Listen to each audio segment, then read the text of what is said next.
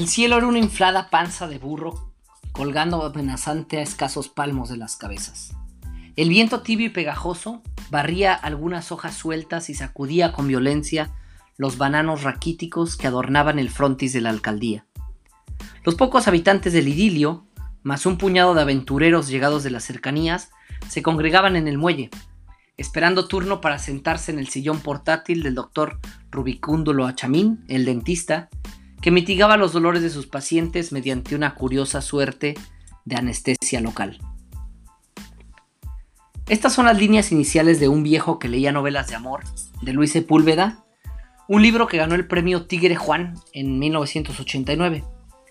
El autor, en la edición a posteriori de este libro, es decir, después del concurso, le dedicó este premio al gran defensor del Amazonas Francisco Alves Méndez, o Chico Méndez, quien murió asesinado en diciembre del 87 por sus ideales y sus acciones no violentas para proteger la selva del Amazonas. Justamente en la selva del Amazonas es donde se sitúa este maravilloso libro de Luis Sepúlveda, quien también es director de cine, y que nos lleva a través de su narrativa a El Idilio, una pequeña población indígena, donde Antonio José Bolívar Proaño, un viejito que, a pesar de no pertenecer a la comunidad de los Shuar, ha aprendido a vivir como ellos, a vivir en soledad y amar sobre todo a la naturaleza. Este es uno de los libros que marcó mi juventud. Cuando iba en tercero de secundaria, gané un concurso de declamación que organizaron en mi escuela y mi amiga y mi maestra de literatura, Carolina Barbabosa, me regaló este libro, sin imaginarse que se convertiría en uno de mis libros favoritos. Yo creo que esta novela corta junto con otras cosas, fue lo que me fue invitando a irme a vivir a África. Eh, que como ustedes saben, viví ahí un tiempo y, y yo creo que este libro me, me llevó como a esa parte de vivir en la naturaleza. En fin, bienvenidos a Doble Espacio en este nuestro cuarto episodio. En el espacio de la lectura, pues bueno, como ya vieron, la recomendación del libro es El viejo que leía novelas de amor de Luis Sepúlveda. Bienvenidos.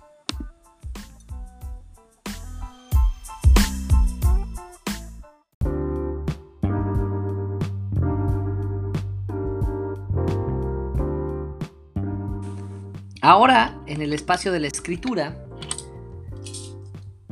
quiero que empecemos con una frase de Silvia Plath, que dice, se puede escribir acerca de cualquier cosa si tienes el valor para hacerlo y la imaginación para improvisar. El mayor enemigo de la creatividad es dudar de ti mismo. Yo creo que esta frase nos debe ayudar a tener confianza en nosotros mismos, eh, yo les quiero contar que me tardé dos semanas en hacer este episodio porque me daba miedo no poderlo hacer exactamente eh, igual o mejor que el episodio 3 que me gustó mucho. Y normalmente grabo yo los episodios los domingos y el domingo de hace una semana y media me, llegó la duda, me, llegó el miedo, me llegó un poco los nervios y dije, no, creo que no, no puedo hacer el episodio 4, me da, me da un poco de pena eh, no siento que vaya a ser tan bueno, etc. Y, estuve, eh, cada día decía, hoy voy a, grabar el, episodio, hoy voy a grabar el episodio. Y lo fui posponiendo, posponiendo, posponiendo. Y hoy que leí esta frase de Silvia Plath, me di cuenta que sí, de verdad, la, la confianza en uno mismo es importantísima. La frase otra vez dice, se puede escribir acerca de cualquier cosa si tienes el valor para hacerlo y la imaginación para improvisar. El mayor enemigo de la creatividad es dudar de ti mismo. Entonces, bueno, hoy me animé a hacerlo con esta frase y espero que a ustedes también les sirva de motivación. Por cierto, la historia de Silvia Plath es una historia muy interesante, pero también muy trágica. Fue una escritora talentosísima que escribió poemas muy profundos e historias personales muy desgarradoras. Pero durante muchos años vivió eh, en una relación abusiva con un esposo que tenía que era también escritor y que tenía mucha envidia de ella y que la golpeaba y que la hizo pues al final entrar a una depresión muy fuerte y terminar con su vida eh, en un suicidio muy trágico. Eh, así que bueno, tristemente es la historia de Silvia Plath, pero nos deja sus palabras, nos deja su, su cariño y creo que el día de hoy nos deja esta, esta idea de, de no dudar de nosotros mismos. Eh, precisamente siguiendo el, consejo de Silvia Plath, vamos a... El, consejo para escribir el día de hoy es llevar un diario. Eh, yo empecé a escribir un diario en el 2000 y traté de escribir cada día durante, durante varios años.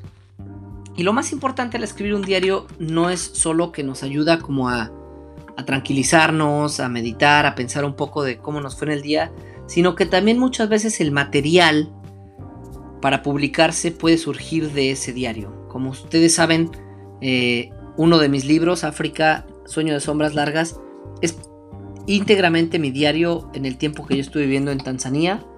Y también otros libros que he publicado, Ella desea ser mi esposa y Corazón Fresco, han surgido por fragmentos de cosas que yo he escrito en mi diario. Entonces, les recomiendo que hagan eso, que se tomen el tiempo todos los días de escribir un poquito de cómo les fue en el día, qué sintieron, qué pensaron. Y no solo es terapéutico y relajante, sino que también les puede ayudar para, para obtener cierto material, ciertas ideas para escribir. Entonces, bueno, eh, el tema de hoy va a ser los géneros literarios. Ya hemos hablado de géneros literarios antes, pero hoy vamos a hablar un poco más de la parte comercial, de cómo catalogan las historias eh, los, los, editores y, la gente que vende libros.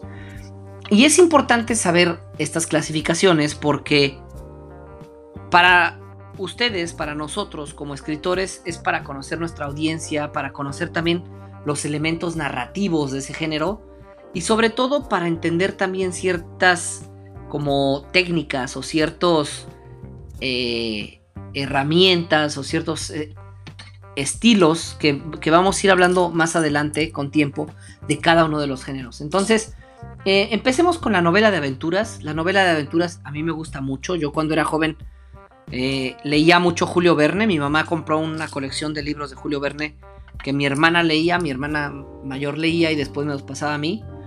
Y leí La Isla Misteriosa, Historia de Tres Rusos y Tres Ingleses, El Rayo Verde. Eh, la vuelta al mundo en 80 días. Y, creo que la historia de aventuras como, como definición es cuando hay alguien que tiene una clara misión de realizar algo, ¿no? Eh, un héroe que tiene una, una, misión muy clara.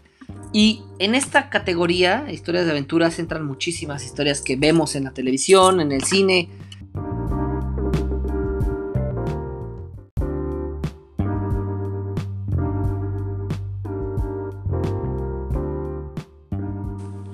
La ciencia ficción, por ejemplo, es cuando se utiliza la tecnología para explicar cómo funciona la sociedad. Como a veces pensamos que el futuro va a ser mejor y entonces eh, con la tecnología tratamos de, de decir, no, bueno, esto nos va a ayudar.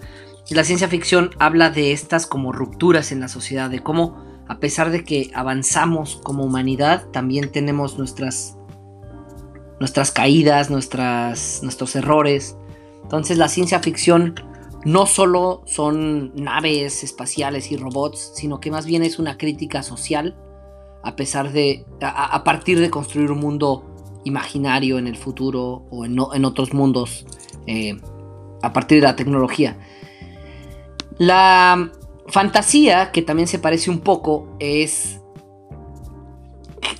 ocurre en un mundo que es parecido al nuestro, pero que funciona con otro tipo de reglas, especialmente en el plano de la naturaleza, ¿no? Entonces, por ejemplo, eh, los universos narrativos de la fantasía, hay criaturas imaginarias, duendes, vampiros, dragones, no sé, donde la magia tiene un papel importante, donde hay cosas que ocurren que no se pueden explicar dentro de nuestro mundo real, sino que ocurren precisamente en un mundo de fantasía, como Harry Potter o eh, Game of Thrones, la canción de El hielo y el fuego de G.R.R. Martin, o cualquier historia que ocurre en estos lugares donde las reglas del orden se alteran.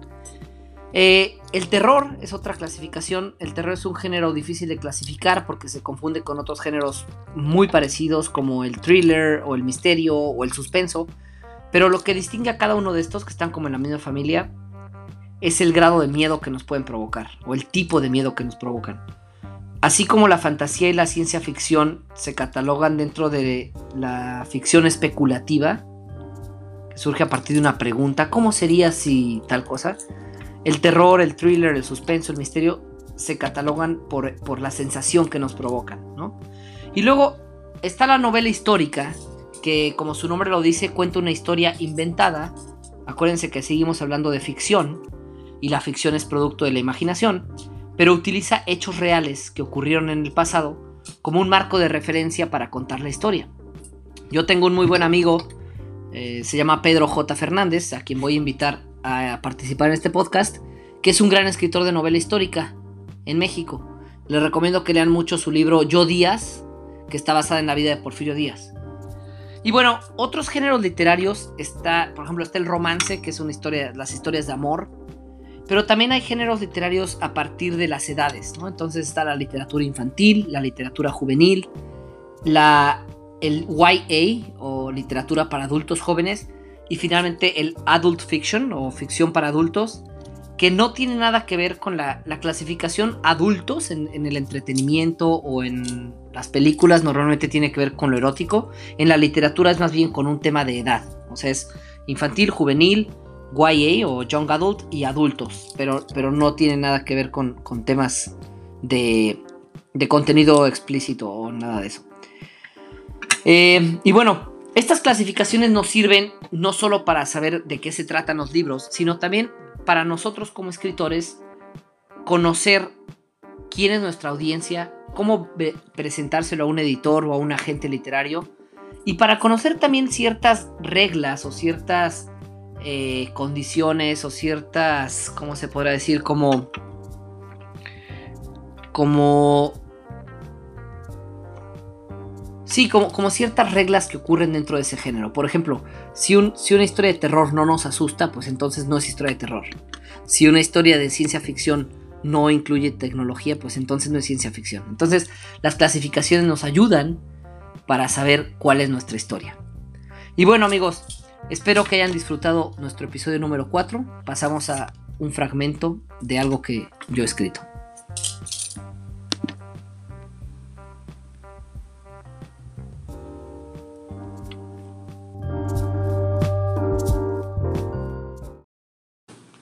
Y desde entonces, y desde entonces, hija, siempre me muestras tu espalda, tu cabello que ya es de otros, tengo solo fotos de tu cuello. Ya es tarde. Si vas a ahogarte, hazlo. Si no, voltea.